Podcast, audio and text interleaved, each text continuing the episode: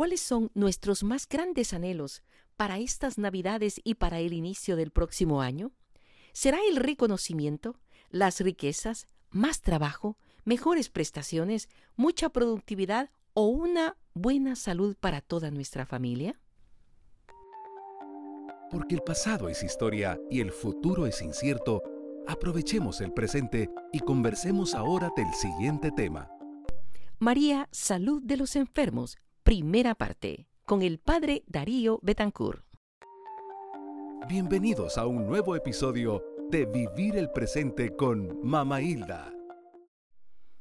Sin lugar a duda, lo que más quisiéramos garantizar en este momento para toda nuestra familia es una buena salud, sobre todo cuando la pandemia se prolonga, cuando la crisis sanitaria se diversifica con todo tipo de enfermedades el padre Darío Betancourt, el 3 de diciembre de este año lo llamó el Señor a su presencia.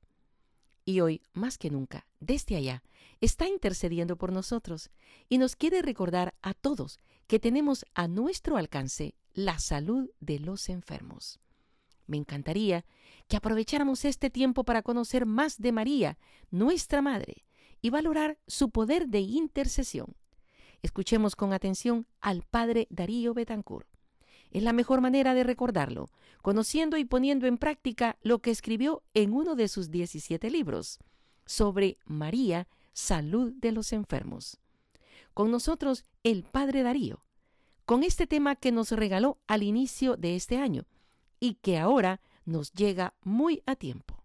Adelante, padre Darío, nuevamente bienvenido. Muy buenos días a todos los oyentes, para cada uno de ustedes. Yo les deseo, primero estoy muy bien de salud de alma y cuerpo, bendito Dios. Amén. A todos les deseo que tengan un conocimiento de la Virgen María de una manera bella y segura, de una manera seria, que no sea una simple, como un afecto, digámoslo así, simplemente a nivel sentimental, sino real y teológico de lo que es ella nuestra madre, la madre, madre de Dios, Virgen Santísima es madre de Dios, porque su hijo es Dios.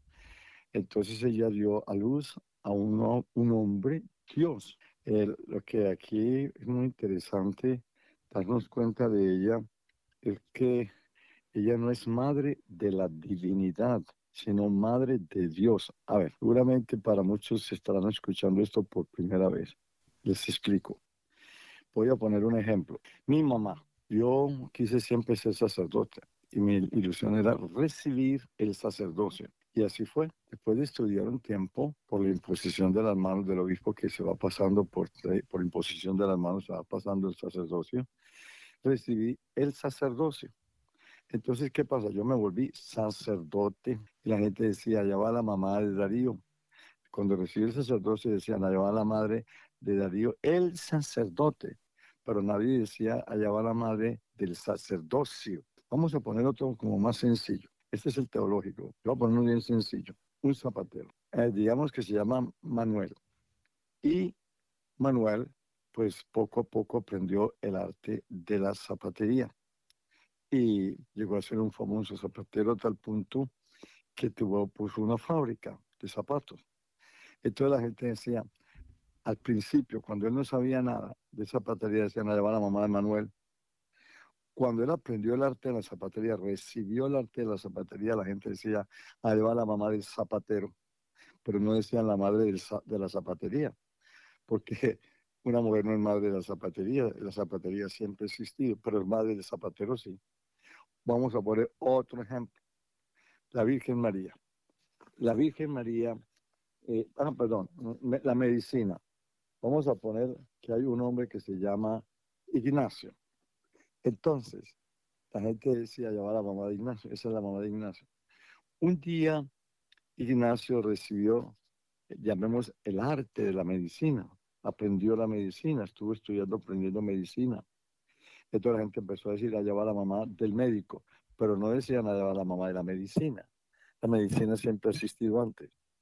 A ver si con estos dos, estos dos ejemplos podemos entender que María es auténtica y legítima madre de Dios, pero ella no es madre de la divinidad. eh, Jesús recibió eh, la humanidad. Entonces es un hombre, es, un hombre y al mismo tiempo como es, es divino, entonces es Dios y es hombre. Entonces la gente decía, allá va la mamá de Jesús. Y fue cuando vimos que Jesús es Dios, entonces pues, la gente por eso decía, allá la madre de Dios, esa es la madre de Dios, pero no la madre de la divinidad. No sé si, si esto será claro con los ejemplos, pero a mí me ayuda mucho a que la gente entienda. Me encanta. Yo creo que vale la pena en este instante que vamos a hablar de nuestra Madre Santísima, porque ella no es definitivamente la meta que buscamos, es el camino que nos lleva a la meta que es Jesús. Y por supuesto vamos a, entender con estos ejemplos, ahora de ahora en adelante, que María es la Madre de Dios. Muchas gracias, Padre Darío. Y por eso la ejaculatoria tan común en todas partes. Dulce corazón de María. Entonces la gente responde, sed la salvación mía. No, no. ¿Por qué? Porque el Salvador es Jesús. Ella lo que hace es ayudarnos, coopera, es cooperadora en nuestra salvación. Entonces, que nos acerque a Jesús. Entonces, por eso yo cambié y digo, no, dulce corazón de María, danos a Jesús la salvación mía. Ahí queda, fíjense que son, son puntos mm, que para nuestros hermanos protestantes, si muchos católicos saben porque no son esas cositas tan sencillas y yo no sé por qué no las saben. No entiendo, no entiendo. Por lo menos por mi parte, yo no he hecho más que gritar toda mi vida todos estos detallitos de la vida católica para que la gente tenga una fe cristiana católica más seria, más segura, de modo que nadie le venga a quitar la fe. Hace muy bien, padre siempre tiene que haber alguien como usted que nos corrija y que nos haga eh, este tipo de aclaraciones de, de manera tan franca y, y, de, y de, hecho nos eh, hace entender el papel, la función de nuestra Madre Santísima. Si nos da a Jesús, sabemos que Jesús es la salvación nuestra, pues danos a Jesús la salvación mía. Qué bonito. Gracias por este detalle. De aquí en adelante vamos a decir, dulce corazón de María, danos a Jesús. Dame a Jesús la salvación mía. Amén.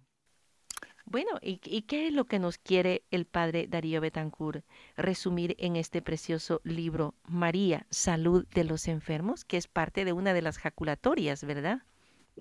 Sí, un momentito, yo tengo aquí en mi mano el libro, y entonces mirando un poquito el libro, podríamos, eh, eh, pues, que tengamos una, una catequesis eh, digamos, más seria, más, más segura, ¿no? A ver, yo le puse el título a, a este libro mío de, de, eh, María Salud de los Enfermos, porque fíjese, verá que ella todo lo que hace es acercarnos a Jesús y para acercarnos ella nos, nos aclara, ella como que ella nos, nos muestra ella es el camino a Jesús, entonces nos muestra el porqué de esto, de lo otro, de lo otro, de lo otro. Bueno, entonces, ¿qué pasa? Eh, me gustaría que viéramos el regalo que es la Virgen María para todos los cristianos del mundo. Ella es un regalo. ¿Por qué es un regalo? Pues porque primero nos lo dio su propio hijo, nos la dio su propio hijo en la cruz. Ahí les dejo a mi madre, dijo San Juan, en San Juan, que era su discípulo, todos los que somos los discípulos de Jesús, que aprovecho de decirles, la palabra discípulo es una palabra muy linda, que la gente no entiende también. Miren, no acabaríamos de aclarar detalles, porque es que yo, yo sufro muchísimo viendo esta ignorancia tan terrible de los católicos. y que la ignorancia de los católicos quema, es que como que quema. Ayúdenos a salir de la ignorancia, Padre. Ay, yo, Dios mío, yo sufro tanto. Vea, eh, eh, a ver, comencemos en, este orden.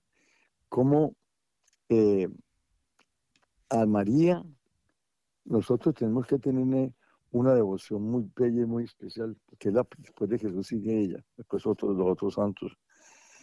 Eh, pero ella en sí misma, a ver, vamos, a, voy a ponerle más bien vámonos al Evangelio, porque tenemos que partir todas las enseñanzas de la Virgen, de la palabra de Dios, escrita, Biblia o no escrita, tradición, que sabemos que la, mayoría de las enseñanzas de, de los dogmas de nuestra Santa Madre Iglesia acerca de la Virgen María están en la tradición, o sea, en la palabra de Dios no escrita, que poco se oye decir esta, esta frase, palabra de Dios no escrita. Claro que todos como que sí la saben, o como que medio la saben, o como que medio la entienden. Eh, pero encontramos, este sí es muy claro, por el motivo de por qué esta gran alabanza, esta gran honra, honor, bendición a la Virgen María. Pues simplemente porque la aprendimos de la Santísima Trinidad. La Santísima Trinidad nos sanó de la ignorancia acerca de María. Ve ¿Qué encontramos? Primero que todo, ¿por qué debemos alabar a María? Debemos, no es que se puede, tenemos que, o debemos, no, tenemos que, porque la alabó el Padre, la alabó el Hijo y la alabó el Espíritu Santo. ¿Cómo? Encontramos que se aparece el ángel a la Virgen María. Esto está todo en el capítulo 1 de San Lucas. Se aparece el ángel a la Virgen y le dice, alégrate, llena de gracia, el Señor está contigo. el Señor está contigo. Muy bien. Y le sigue diciendo, bueno, dejemos hasta aquí este pedacito para que termine, no, no, no se nos vaya a alargar demasiado la catequesis y, nos queden cosas muy claras. A ver, ¿quién alabó a María aquí? Todo, todo el mundo responde, el ángel Gabriel. No, el ángel Gabriel no la alabó. Fue el mensajero del Dios Padre, porque él vino y le dice, alégrate, que Jaritomenes, alégrate, gózate, llénate de felicidad. Que alégrate, María, llena de gracia. Este es otro punto que hay que aclarar. Todo el mundo dice, ¿qué nos dan los sacramentos? Y todo el mundo responde, la gracia santificante. Muy bien. Pregunte, ¿y qué es la gracia santificante? Y verá que nadie entiende, nadie sabe nada, nadie, nadie. Es muy difícil encontrar una persona que diga qué es la gracia santificante. Inclusive por allá en una parroquia llegué en donde había unas catequesis para adultos eh, que se iban a bautizar eh, y en la iglesia católica y les dije, a ver, ¿qué nos dan los sacramentos? Y todos contestaron porque ya estaban terminando sí. la, todo el, el, curso. La gracia santificante, muy bien. ¿Y quién es esa señora Gracia? Esa doña Gracia, doña Engracia, ¿quién es? Hasta ahí llegaron. Usted no sabe qué es gracia santificante. Y usted sabe que ser la gracia santificante. Y no sabe qué es gracia santificante. Pero ve, son errores o para, que quede claro que esta catequesis, gracia santificante es la misma vida divina. ¿Qué nos dan los sacramentos? Vida divina. Yo digo, ¿quién sería el que inventó ese cuento de gracia santificante por allá en la Edad Media? ¿Quién sabe cuántos siglos y siglos atrás un teólogo, en vez de dejar lo mismo que se sentía, la vida divina? Vamos a recibir la vida divina, vida divina. Todos los sacramentos nos dan la vida divina, comenzando por la Eucaristía que nos da la propia vida divina. Yo soy el camino, la verdad y la vida. Es recibir Dios mismo. Es, es, la vida divina que se recibe. Entonces, ¿qué le dice el ángel? Alégrate llena de gracia. El Señor está contigo. ¿Quién le dijo eso? Dios Padre por medio de un ángel. Luego, el ángel, porque de dónde iba a sacar el ángel toda, esta, toda esa alabanza a María. ¿De dónde la iba a sacar el ángel? ¿De dónde? Pues tuvo que alguien se la tuvo que haber dicho allá en el cielo. ¿Y quién se la dijo allá en el cielo? Ni más ni menos que el mismo Dios. Vaya allá a Galilea, a Nazaret, y va a encontrar a una virgen llamada María.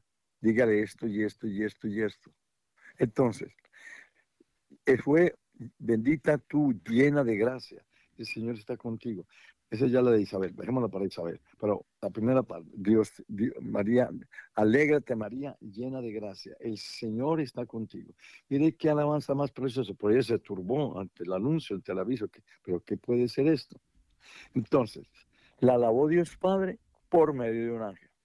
Conclusión. Exacto. Sí, Sí, Dios Padre la alabó y la mandó a alabar por medio de un ángel, cualquiera de nosotros podemos alabar a María. Si la alabó el Padre, ¿por qué no la podemos alabar nosotros? Porque lo primero que dicen los que no la quieren es, a María no se puede alabar, a María no se puede alabar. Un momentito, abra la Biblia. Abra capítulo 1 de San Lucas. A ver, ¿quién la alabó? Nada menos que un ángel por medio de, un Dios Padre por medio de un ángel. Ajá, no se puede alabar. Se quedan callados. Vámonos a, a Jesús mismo. Sí, Jesús alabó a María. Es muy interesante esta parte porque eh, como que como que no se ve muy claro que, dónde la, alabó y todo lo contrario como que la despreció déjenme que este vaya voy a, leer la, cita exacta aquí aquí. Vamos, vamos vámonos ahora a la segunda persona de la Santísima Trinidad el verbo de Dios hecho carne o sea Jesús que nació de María. La alabó, dice San Mateo el capítulo 12 y en el verso 46 al 50. Mientras él hablaba a la muchedumbre, su madre y sus hermanos, estando afuera aparte, trataron de hablarle. Alguien le dijo, aquí afuera está tu madre y tus hermanos que te quieren hablar. Y él contestó a quien informó, ¿quién es mi madre y mis hermanos?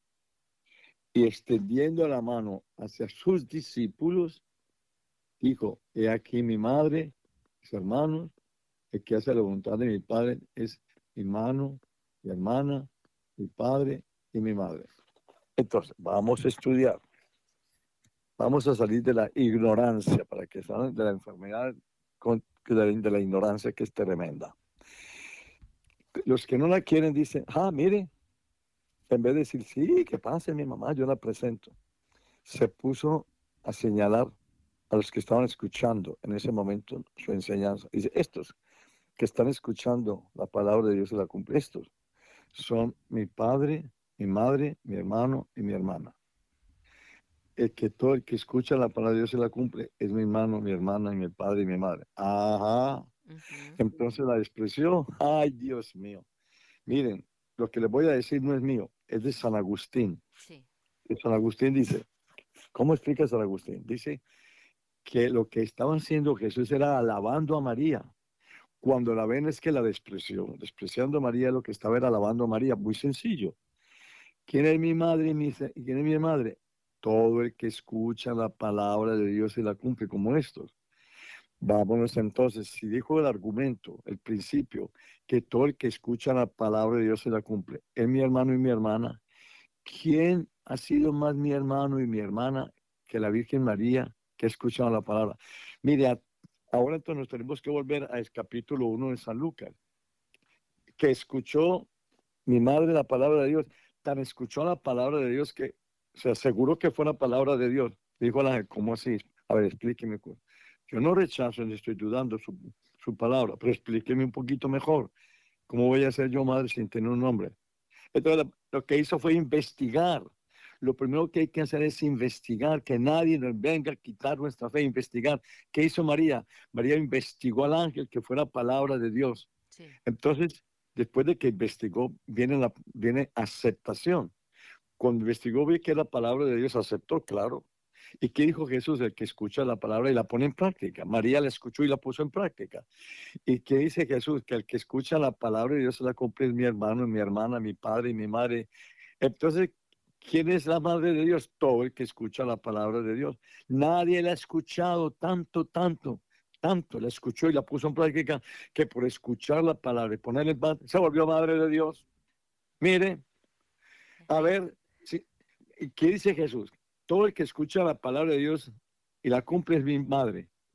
La Virgen María escuchó tanto la palabra que se volvió madre, pero madre física. Nosotros somos madre de Dios de una manera espiritual, por escucharle como María fue física, física. No, no, no, es que, mire. La palabra se hizo carne en ella. Se hizo carne. Entonces ella se volvió madre de esa persona que se volvió carne. Entonces escuchó y la cumplió, escuchó y la cumplió. ¿Qué dijo Jesús? El que escuchó y la cumplió mi madre, es mi madre, esa es mi madre. Y te, tan escuchó y la cumplió que salió madre, pero, hasta ahora nadie por escucharle, practicarle, se ha vuelto también madre como ella. Y no habrá tampoco ninguno. Aleluya. Aleluya. a mí me pone tan, tan feliz ser católico, no solamente aparte de ser sacerdote, ser católico. La, lo ¿cómo se dice? Lo lógico de nuestra Santa Iglesia Católica, que ahora estamos pasando por una racha de un empujón del diablo espantoso. Pero la, la, la, la iglesia, la iglesia, hemos dicho, los eclesiásticos somos los malos y hacemos quedar mal a la Iglesia Católica, porque la Iglesia Católica está pasando por una racha de cosas malas. No, señor, no es la Iglesia. Los que somos de la Iglesia, los que yo llamo los eclesiásticos. Sí, Comenzando por usted, le digo yo a la gente, ¿usted qué está atacando? A ver, cumple, venga a ver, si fuera usted tan honesto, cumple los diez mandamientos uno por uno. Sin que le dé vergüenza decir, llamo a su esposo o su esposa, a sus hijos, para que usted cuente su vida o le da vergüenza. Luego usted no cumple los mandamientos. María sí. Sí. Ay, a mí me da una, cosita. Bueno, entonces queda claro. ¿La alabó el Padre por un ángel? Sí. Luego, si la alabó el Padre, ¿la podemos alabar nosotros? Obvio, también. Segundo, Jesús. Si la alabó Jesús por medio de un ángel, nosotros también la podemos alabar. Mire, pues, ¿cómo, cómo no la vamos a poder alabar? si lo que dijo eso fue que todo el que escucha la palabra la cumple, esa es mi, mi madre. Luego la, lo podemos, la podemos alabar como él la alabó, porque nadie como ella escuchaba la palabra y la cumplido. Vámonos a, la tercera persona divina, la Santísima Trinidad. Ahora vamos a ver si el Espíritu Santo también alabó a María. Ah, este, pues este es el pasaje tal vez el más, más claro que encontramos en la palabra de Dios porque, eh, porque nada, nada menos que la, la, cuando va a visitar a su pariente Isabel, bendita tú entre las mujeres, bendito el fruto de tu vientre. ¿A qué debo yo que la madre de mi Señor venga a visitarme? He aquí que en cuanto la voz de tu saludo ha llegado a mis oídos. El niño ha exultado de alegría en mi regazo. Bienaventurada tú que has creído. Mire cómo la alaba.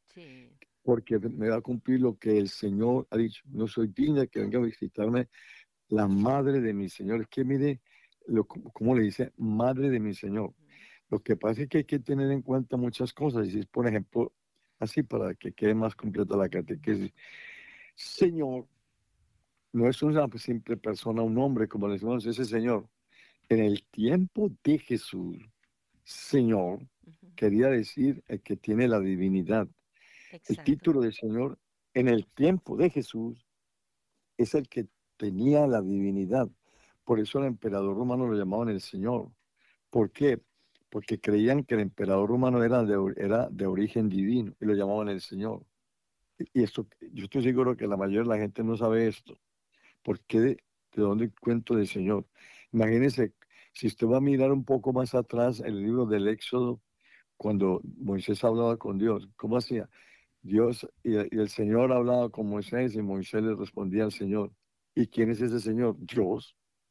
Porque Señor es el título que se le da a la persona que tiene la divinidad. Entonces San Pablo cuando llegó a Roma y empezó a escribir sus cartas, bueno, él ya había escrito muchas antes, hablaba del Señor, el Señor Jesús, Jesús el Señor, el Señor Jesucristo, eh, Jesús, Señor Jesucristo, nuestro Señor Jesucristo. Mire cómo ponía ese título, porque era el que tenía la divinidad. Así es. Entonces, Isabel, llena de Espíritu Santo, me repleta, comenzó los gritos, en voz alta, dice, en voz alta, o bienaventurada tú que has creído que se va a cumplir lo que te ha dicho el Señor. Entonces, la alabó el Espíritu Santo porque ahora la alabó por medio de Isabel. Entonces, si la alabó el Padre, la alabó el Hijo, la alabó el Espíritu Santo, no la podremos alabar cualquiera de nosotros. Por supuesto que sí. Ay, ay, ay, ay. Amén. Mire qué hermosura. Pero óigame, es que aquí no termina la pelotera. Perdón. Aquí no termina lo que llamamos esta pelotera de catequesis. Vea, ahora sigue otra cosa y es que no solamente el Padre y el Hijo alaban a María, sino que el Espíritu Santo, ahora por medio de la misma Virgen María, ordena alabar, alabarla. Mire, verá, mire el orden. La alabó el Padre por un ángel, la alabó Jesús por él mismo, ah, explicando. La alabó el Espíritu Santo por medio de Isabel. Y ahora el Espíritu Santo desea, quiere, ordena, manda que alabemos a María. Vive cuando ya oye el mensaje, oye el saludo, entonces, ¿qué hace la Virgen María? Canta el canto, el famoso canto del Magnificat. ¿Y cómo dice Magnificat?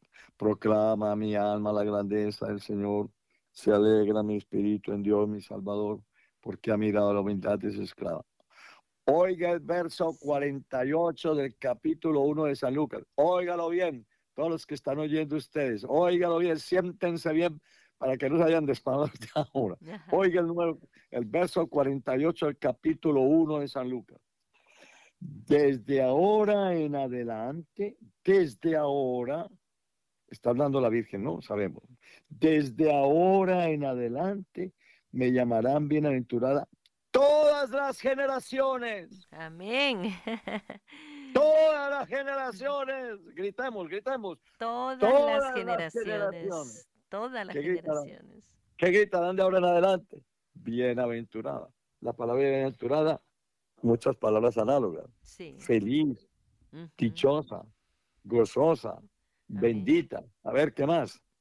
Se me acabó el español. Sí, sagrada María. Imagínese, imagínese. eso está en la Biblia. Ah, mira, que bueno, eh, aquí está. Entonces, ¿usted cómo me dice a mí que yo no puedo, que María no se puede lavar y me ataca el resto del Santo Rosario? Y ¿dónde está el Rosario? ¿Dónde está el Rosario? Pues la palabrita Rosario, no, pero si usted tiene problema con la palabra Rosario, quítela. Vamos a alabar a María de cualquier otra manera que no sea el Rosario. Alabarla cantándole, cantándole una canción, diciéndole palabras bonitas. Porque ella dice, desde ahora en adelante me llamarán bienaventurado todas las generaciones. Entonces yo le digo a, estos que la van a querer, ¿usted cree que todo lo que está escrito aquí en la Biblia es palabra de Dios? Sí. ¿O hay alguna frase que no es palabra de Dios? No. ¿Hay alguna frase que no es palabra de Dios? Entonces tú dices, no, todo, pues, si está ahí es palabra de Dios. Ah, entonces, ¿qué dice aquí en 1.48 de San Lucas? De ahora en adelante me llamarán bienaventurado toda la generación. O arranquemos esa frase, o tachemos esa frase, a ver qué pasa. Se van a caer usted todos los, comenzando por los pastores protestantes que serían los primeros en, decir que no se puede tocar. Entonces, ¿por qué usted me dice a mí que no se puede alabar a María si ahí está que la alabó el Padre, el Hijo, el Espíritu Santo y después la misma Virgen María hizo como una profecía? Hizo no, ¿cómo no? Es una profecía. Pues mire, claro que el Santo Rosario, en la forma que lo tenemos ahora es por allá de 1200, 1300, se fue formando, fue muy posterior, pero toda desde el principio la devoción a la Virgen María sido tan importante que dice el, mm, los hechos de los apóstoles que en el capítulo 1 que estaban orando para reemplazar a Judas y estaba ella, después vino el Espíritu Santo y estaba ella. Ahora vamos a ver si tenemos más tiempo. Pero mire por qué es la hermosura, la belleza de nuestra iglesia católica. No, no, es que no hay, no hay palabras para que vengan algunos a, decirnos que somos idólatras o que nos vengan a decir que la María no se puede alabar. Pues que lo, que lo dicen con una furia y una cosa. Bueno, eso es como lo que había.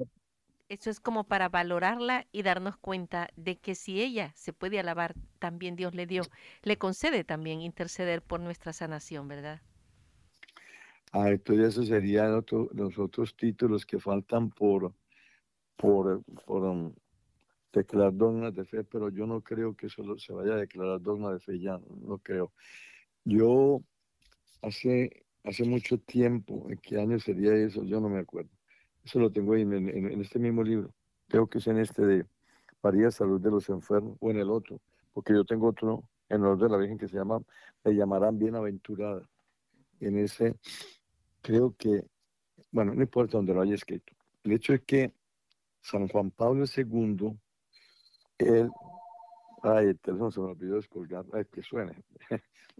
Bueno, y eh, San Juan Pablo II quería estar seguro de los argumentos teológicos y bíblicos de María, María cooperadora de la redención, María intercesora y María medianera de todas las gracias, porque parece ser que esos tres son, los tres son dogmas que faltan por, por declarar dogmas de fe. Entonces, hizo pidió que fueran un congreso en Czestochowa, en Polonia, ya se hizo un congreso mariano internacional, y a ese congreso fueron sacerdotes y obispos griegos ortodoxos, los griegos pero no católicos, que tienen, eso les tiene una devoción a la Virgen. Esa iglesia griega ortodoxa, yo creo que es más devota de la Virgen que nosotros los católicos, yo creo. En todo caso, ellos son, todas las iglesias son en, honor de la Virgen. Casi todas, casi todas, no todas, obvio.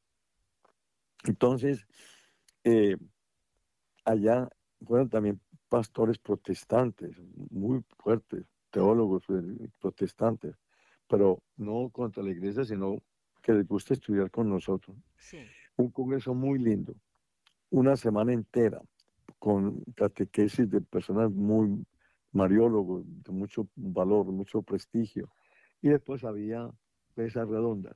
Y después se juntaban todas esas respuestas de las mesas redondas y pues mm, llegamos a una conclusión que aunque haya tal vez un poco de textos bíblicos que puedan ayudar a, declarar dogmas de fe, estos tres dogmas, sin embargo, pareciera que no es como oportuno en este momento declarar dogma de fe, esos tres, estos tres que faltan. María abogada, María medianera y María cooperadora de la redención. Mm, cooperadora, no, no, no, no, porque es más bonito o mejor más teológico decir que María es cooperadora de la redención y no decir que María es eh, mm, corredentora, porque que ese título de corredentora, si uno no tiene un estudio teológico fuerte, pareciera que está a la misma altura de Jesús, que, ella, que ella es mm, corredentora, y mejor ese título hace ya más de 200 años que la Iglesia Católica no lo usa en sus en sus documentos, sino cooperadora, no correntora, sino cooperadora. Es más entendible. Más entendible porque San Juan Pablo II, por allá en, en, un, en un, una enseñanza que él hizo, dijo, explicó cómo todos de alguna manera somos cooperadores de la redención. Porque si usted con su oración, con sus mm, enseñanzas, con sus ejemplos, etcétera, etcétera, a una persona la ayuda a salir del pecado en que está. Entonces todos somos cooperadores de la salvación de las almas. Eh, con lo que hizo la Virgen María, ella cooperó con su vida, con su, dando su cuerpo, entregando su cuerpo para que naciera Jesús. Entonces ella cooperó en la redención desde el principio, desde la anunciación. Y ya después ni hablar con todos sus sufrimientos, lo cuidó durante 30 años, hasta que ya después mm, pues estaba con él siguiéndolo, porque yo creo que no solamente María estuvo en Caná, María estuvo en todos los momentos de la vida de Jesús hasta que murió, hasta que, hasta que lo enterró. Así es, sí. La resurrección y el, Pentecostés. Todo, hasta que lo enterró y después eh, se reunió con los apóstoles a, orar después de que resucitó, que ella seguramente fue la primera que lo vio, se le aseguro que fue la, la primera. Eso es una creencia de la iglesia que ella fue la primera que se le apareció Jesús ya resucitado. Después ya la Magdalena y después ya a todos los demás apóstoles, en fin, como sabemos.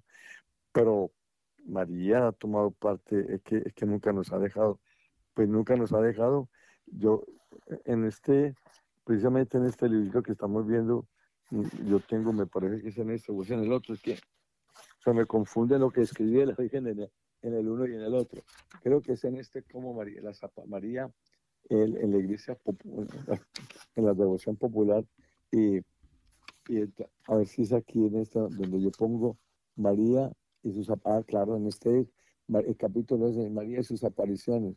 Mire cómo ella nunca, nunca nos ha dejado. ¿Qué ha hecho ella en sus apariciones? Y pues ahora se dice que se aparece por todas partes, pero no, no, no nos metamos a a criticar o a medir o a mesurar. Eh, dejemos esa parte que tantas apariciones que dicen. Pero el hecho es que los fundamentos es que viene ella en sus apariciones, ¿qué dice? Vuelta a Dios, o sea, conversión, conversión, conversión, conversión. Penitencia, penitencia, penitencia, oración, oración, el Santo Rosario. Mire, cuánto, cuánto ha hablado.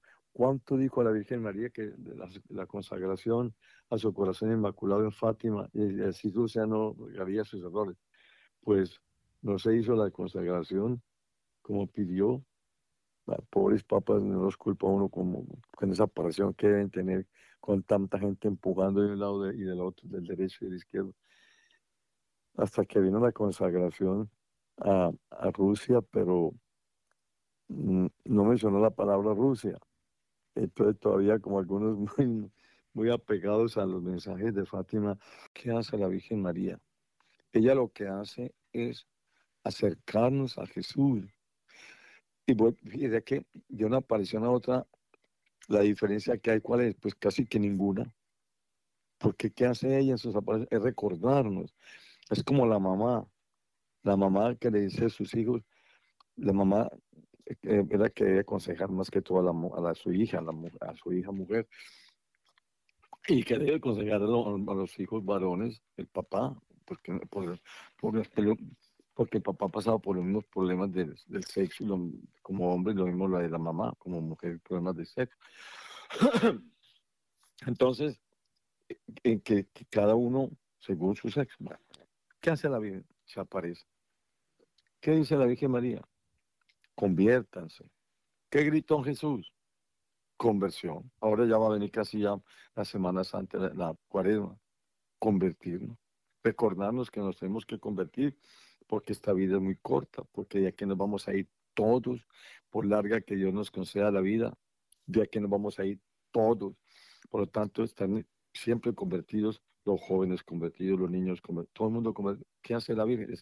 es eso, es una mamá conversión, penitencia, hagan penitencia, ayuno, mortificación, tengan la mortificación de los sentidos, sobre todo el de los sentidos. Hay que mortificar los ojos. Todo entra, todo, todo, todos los malos pensamientos, los malos deseos, las, mm, las, las acciones impuras, todo entra por los ojos. Y sobre los ojos se entra y se mete al cerebro y ya se queda como un archivo y ese archivo se mantiene ya abriéndolo constantemente para hacernos pecar. Entonces, ¿qué hace la Virgen? Se aparece otra aparición. Vea, conviértanse. Mi hijo ya va a venir. Estén listos. Yo creo que todo esto que está pasando tan espantoso en el mundo ahora con esta pandemia, o pandemonio, como me gusta decirlo, porque pandemia es muy bonita palabra para esto tan horrible, es un pandemonio que está sucediendo tremendo. ¿Qué estaba diciendo ¿qué, estamos viendo con esto? Conversámonos, conversando, comenzando por nosotros los sacerdotes. ¿Cuántos han muerto por el coronavirus, Dios mío? Entonces hay que estar atentos porque no sabemos dónde nos vamos a contagiar.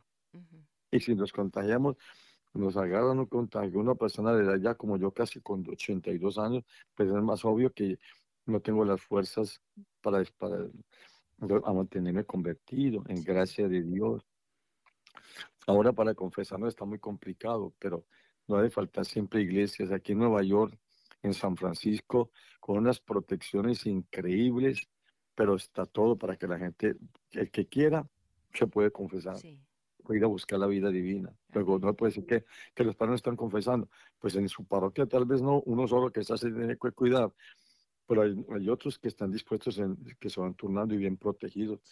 Ese padre que en San Francisco la última vez que fui, me dio fue una risa porque estaba con el hábito, pero encima se puso ni más ni menos, haga como estos astronautas, vestido como un astronauta. Y después la protección ahí, con estas cosas de, velos transparentes o lo que sé yo, y, y, con, echando el gel y, desinfectando. Entonces, ¿qué pasa? La Virgen es lo mismo. Es una mamá. En sus apariciones, es que todas, yo, yo no explico una por una porque no, no, no fue la idea de explicar una por una porque sería yo otro libro muy diferente. Pero cada, cada una es, es, eh, es, específica, pues, para un, ¿verdad? Para un determinado momento. Así, así, no queda duda que para acá, por ejemplo, la Virgen María 1917, ¿cuándo fue la revolución bolchevique de los proletarios de allá en esa época? 1917. La Virgen se apareció y en, mayo 17 y, en junio comenzó toda la pelotera. Ya estaba la cosa que estaba que se sentía que se venía encima. Pero mire cómo la Virgen apareció a tiempo, pero no hicimos caso.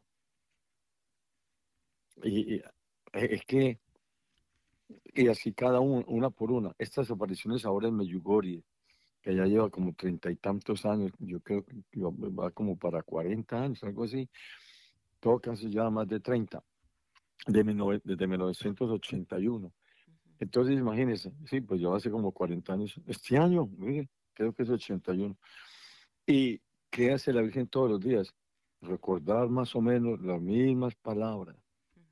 Vuelta a Dios, regreso a Dios, Sagrada Eucaristía, Santo Rosario. Rezar al menos tres horas diarias, claro. Eso puso a ella para los que van para los peregrinos. Allá comienzan a rezar a las seis de la tarde y terminan a las nueve en punto con la bendición con el Santísimo, como la Virgen pidió. Rezar tres horas diarias. Entonces, por ejemplo, esta, esta me interesa que explicarles un poquito. La gente me va a decir, pero padre, ¿cómo puedo yo rezar tres horas diarias? Y yo respondo, no son tres horas diarias, 24. ¿Y cómo se hace? Vea, vea qué fácil. Vea, este es el, este yo he escrito 17 libros, ahora voy para el 18 libro. No pensaba escribir más, pero no me puedo aguantar. Tiene mucho que decirnos. si Dios me concede, voy a comenzar ahora otro libro, que es, este. ¿Qué dijo la Virgen?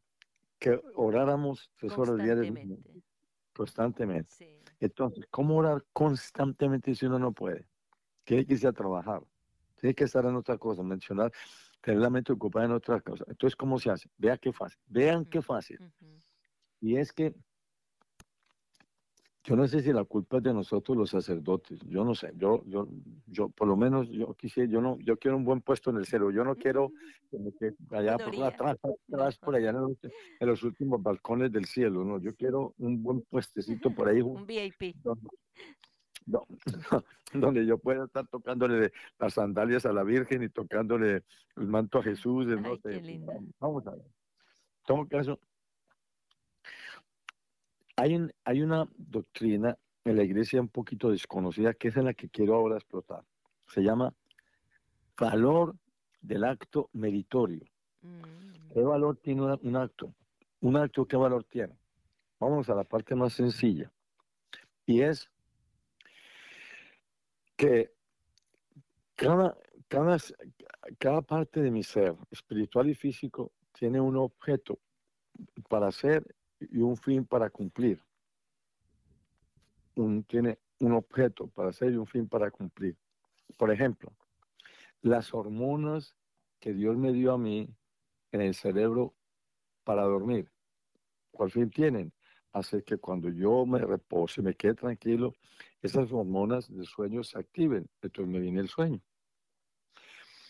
Hay otras hormonas que se dan para despertar, cuál es el fin de las hormonas para despertar, que después de pasar un tiempecito de reposo, se, activen y me despierten.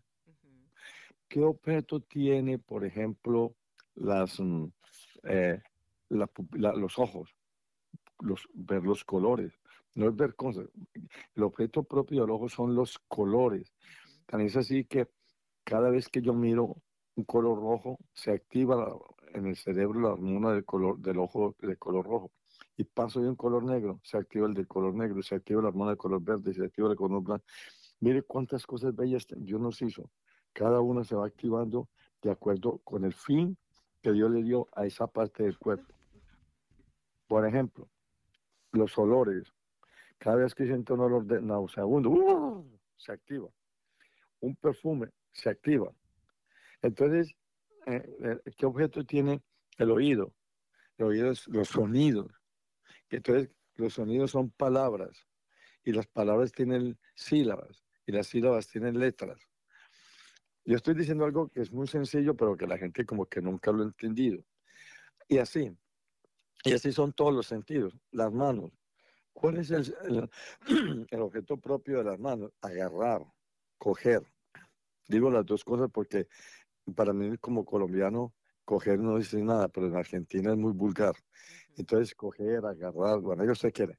Los dedos, para que no se caiga el objeto. Las, la falange de los dedos, pues para hacer más fácil el, el, objeto que se tiene en la mano no se caiga. Ese es el objeto propio de cada parte del cuerpo. Y así todo el cuerpo. Entonces, valor del acto meritorio. Meritorio es todo aquello que yo ofrezca. Por ejemplo, voy a besar el Santo Rosario y lo ofrezco para la gloria de Dios o por las almas del purgatorio. Mire, fíjense que, que cada cosa tiene un, un, un, acto para hacer. Entonces yo digo, a ver, me faltan los pulmones y el corazón. Los pulmones, respirar, inhalar y exhalar. El corazón, palpitar. Entonces yo digo, mire, qué fácil uno poder estar en oración 24 horas. Cuando me despierto, yo lo primero que hago es vivir esto, este libro que voy a escribir, que lo quiero escribir. Pero eh, vamos a ver cómo, vamos a ver. Y explicando qué es el valor del acto, de, de una, el valor de un acto. Y meritorio, ¿por qué? Porque si yo lo ofrezco, se vuelve meritorio. Entonces, el valor del acto que se ofrece a Dios. Entonces yo le digo, cuando yo me despierto, Señor, gracias porque me despertaste. Y este acto de despertarme yo te lo ofrezco. Y ahora todo lo que sigue, las palpitaciones del corazón. Entonces yo comienzo con el cerebro, los pensamientos, los ojos, los colores, la nariz, los olores, la, la boca, los sabores, los oídos, los, las audiciones, em, eh, eh, tragar las cuerdas vocales, las palabras, las letras, las sílabas, la, la, la, tráquea, el esófago, tragar, las muelas, los dientes, masticar. Mire, todo, por Dios. Todo lo ofrece, sí. Todo. Y no se pierde nada. No se pierde nada de lo que hacemos. Eso es acto meritorio, imagínense. Imagínense lo de la Virgen María, por yo me pongo a pensar en la Virgen María y digo, Dios, por Dios, ¿cómo seguirá ella en el cielo ofreciéndose ella por su santísima, purísima, inmaculadísima santidad? Porque ella, ella, ella no dejará de ser humana, aunque esté ella en el cielo, en cuerpo y alma, es, es humana, es humana, intercediendo por nosotros, sus hijos, orando, luchando que nos convirtamos. Pues por eso yo creo que las apariciones no es que la manda Dios, ella es que le dice, déjeme ir, déjeme ir. sí como madre no está tranquila, no está este, quieta, ¿verdad? Con deseo de Esa es la palabra que usted me acaba de Como madre no está tranquila, no, está tranquila, no, no, nos tenga todos allá. Entonces yo qué hago, yo le ofrezco todo el, el, día las palpitaciones del corazón. Todo lo que haga. Todo, todo, todo. Yo, yo no dejo perder nada porque he pecado tanto que digo, ay Señor, que si quiere esto me sirva para reparar para tantos reparar pecados todo. que he cometido. Sí. Para reparar. Y Padre, por las almas hablan, de hablando de tiempo, este, es tanto lo que usted nos tiene que decir y tanto que se emociona con la Santísima Virgen, que yo creo que vamos a tener que hacer una sesión para complementar de lo que después de las apariciones y lo del ofrecimiento meritorio, lo que es la sanación propiamente de nuestra madre, ¿no?